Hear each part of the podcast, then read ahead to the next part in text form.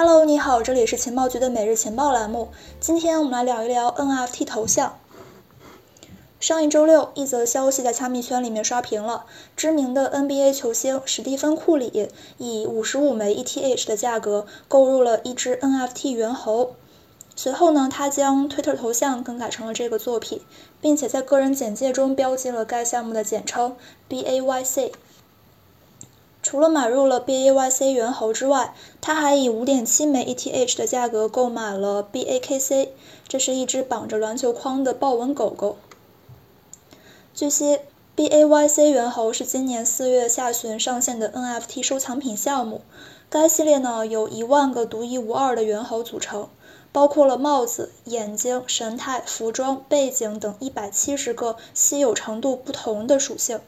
库里的这只猿猴拥有蓝色皮肤，头顶僵尸眼，身着格纹软呢西装，再配上绅士必备的男士丝巾，确实是一个比较罕见的装扮属性。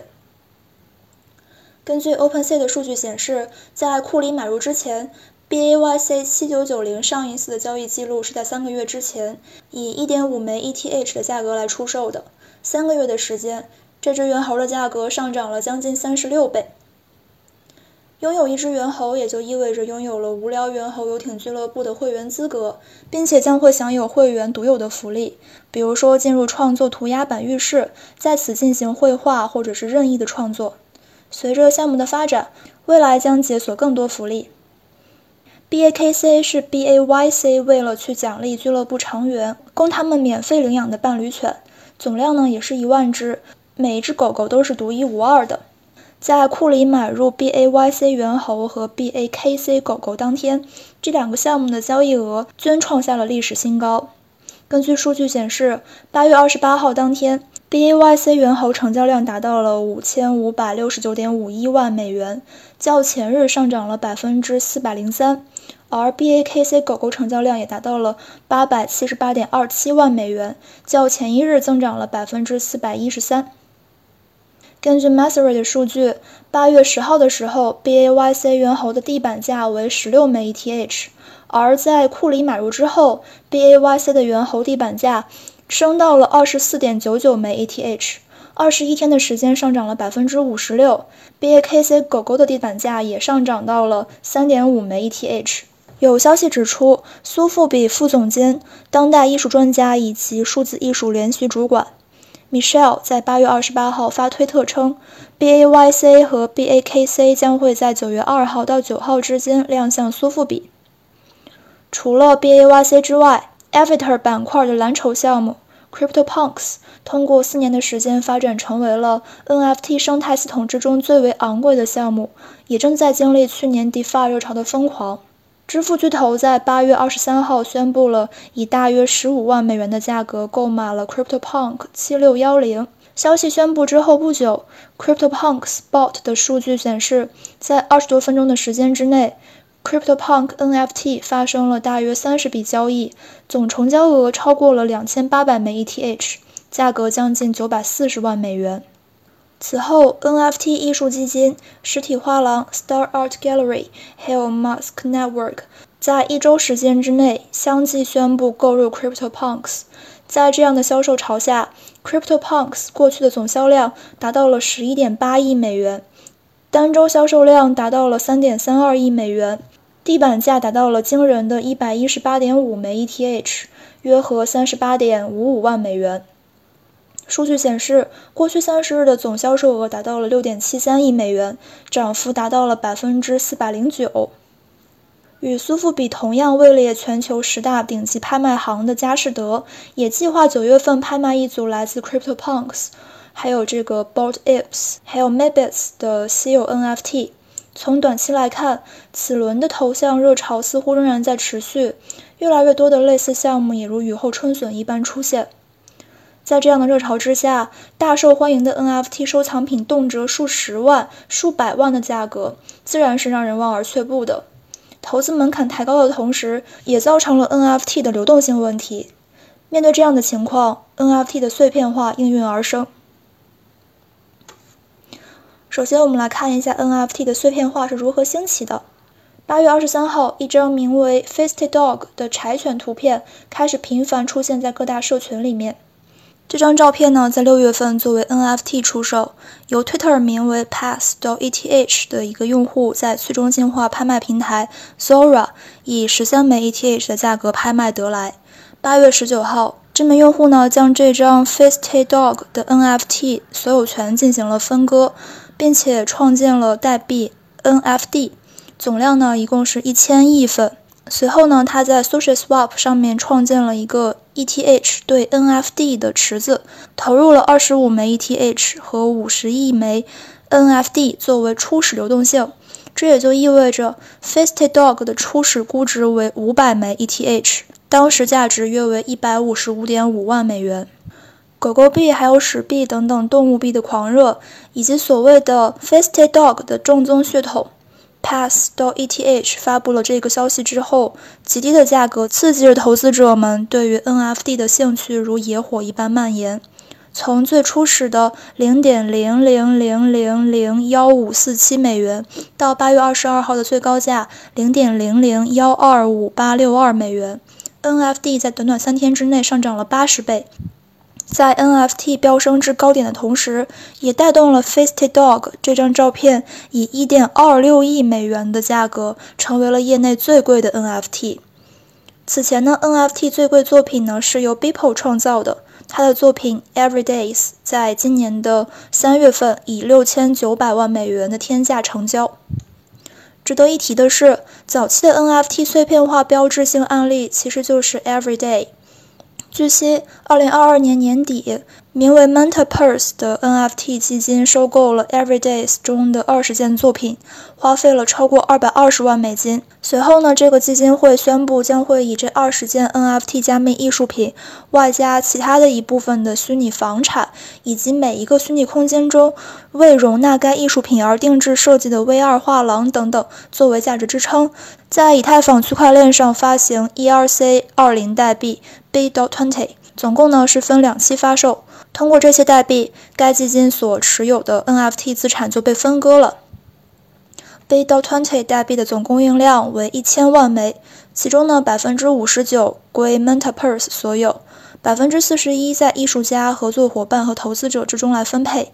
在这样的分配之下，B. dot twenty 被指高度中心化，存在弊端。但是呢，官方认为，B. dot twenty 象征着具有代表性的高价值艺术品的所有权，旨在推进虚拟空间的文艺复兴，是分解所有权的一次伟大尝试。让我们将话题回到 NFT。八月二十二号之后，NFT 的热潮开始减退，价格接连下跌。短短七日呢，价格一度跌到了零点零零零二六幺七五美元，距离最高点回撤了将近百分之八十。一位网友发布了主题帖，用长文描述了 Pass 到 ETH 是如何从部署到套现的过程，言语间疑似暗示 Faisty Dog 有骗钱游戏的嫌疑。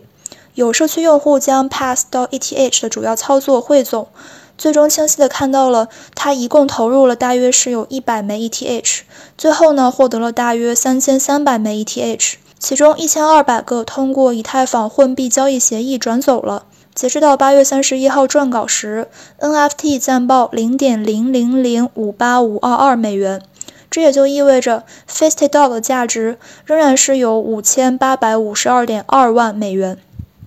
显然，NFT 成为了 NFT 碎片化的发动机，逐渐渗透进了加密社区。我们都知道，虽然是一本书、一辆车子、一套房是不可分割的，但是呢，当它与代币相绑定的时候，代币是可以无限细分的。比如说，一枚比特币可以划分为一千个零点零零一枚比特币。因此，当你拥有了该资产绑定的代币之后，你也就拥有了相应资产的所有权。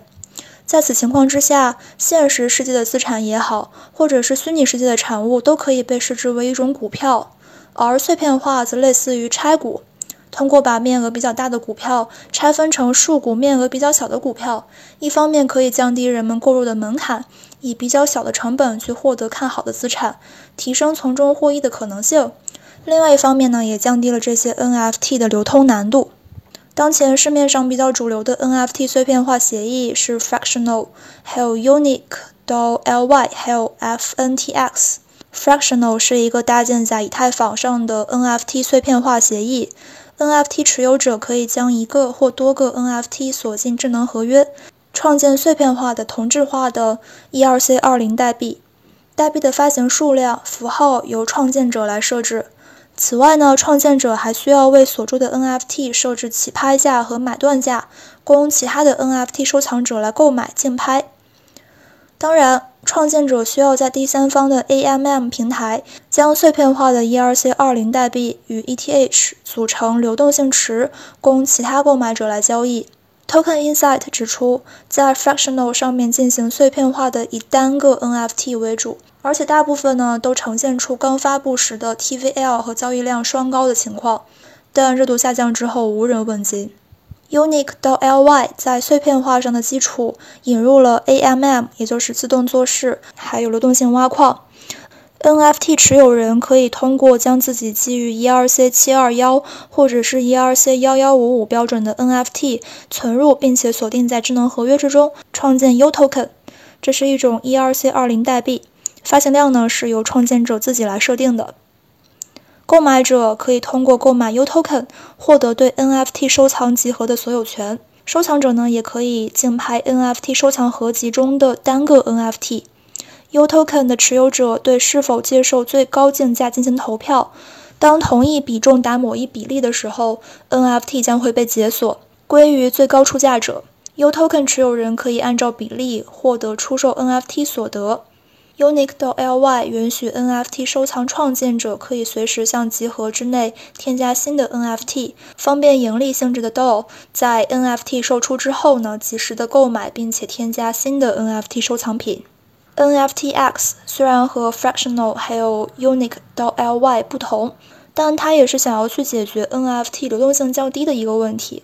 Token Insight 指出，根据收藏品的种类不同，NFT 被分成了不同的收藏品池。任何人都可以把属于该收藏品的类别的 NFT 锁进智能合约，并且按照一比一获得对应池子的 V Token。V Token 的持有者可以支付一个 V Token，在对应的收藏品池中赎回一个随机的 NFT，也可以通过支付1.05个 V Token 购买池中的一个指定的 NFT。因为是根据项目来划分，因此呢，一些老牌项目，比如说像加密朋克，它的 V Token 一定是表现最好的一个。神鱼近日以 CryptoPunks 为例，对 NFT 的 DeFi 演化现状进行了分析。他认为 CryptoPunks 的地板价对大部分人来说都已经有点贵了。不过呢，持有者可以用 NFT 的碎片化平台将一个或多个 NFT 打包。生成 ERC20 代币之后呢，在 AMM 交易平台做事。通过这种方式，散户可以在二级市场以较小金额来参与。另外一方面呢，对于 CryptoPunks 的大户，还有就是稀有 NFT 的持有者来说，则是提供了一种新的流动性，从而可以变现手中昂贵的 NFT。同时呢，如果代币的价格与 NFT 的市场价格不一致，持有一定比例的代币的用户可以投票。把金库内的 NFT 拍卖清算掉，代币呢也会自动转化成为 ETH。神宇总结当前的基本模型是散户、发行方还有 NFT 市场的博弈可能会有正负反馈放大的现象。在 NFT 领域，我们看到了非常明显的头部效应。大家当前更多追逐的仍然是一些热门的或者是稀有的 NFT 作品，而地板价可以看作是一个看涨的信号。能够反映出哪些项目更加受欢迎？相对来说，腰部 NFT 的处境就比较尴尬，除非是真正热爱这类 NFT 的人进入，原持有者才有可能会套现。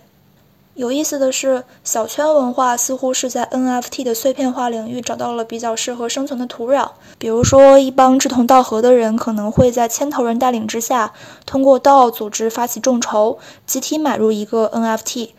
然后呢，凭借出资多少，即可根据拆分之后获得的代币来去参与治理。此时，NFT 碎片似乎成为了一张进圈通行证，或者是敲门砖。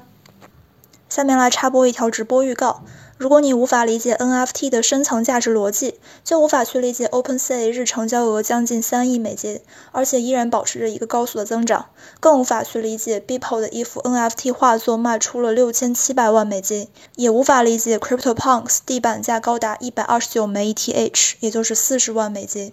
所以呢，九月二号的七点，我们邀请到了北美的 NFT 艺术收藏家兼 Mad NFT 的创始人 Short Howards，还有强辉创始人一起做客腾讯会议直播间，与我们来一场面对面的探索 NFT 价值根源之旅。本次直播活动呢，还有一些小礼物，包括 OEOKEX 的专属双肩包、精美金币以及定制 T 恤，欢迎大家准时参与啊！